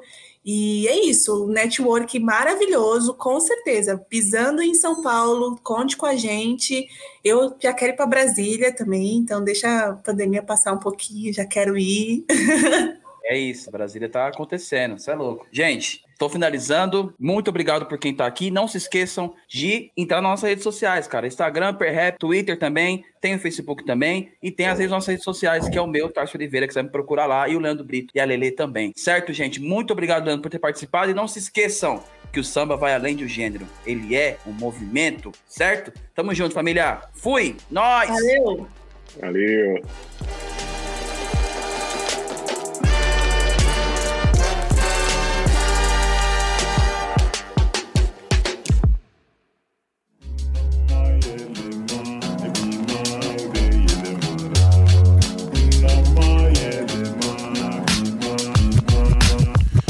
Podcast editado por Voz Ativa Produções.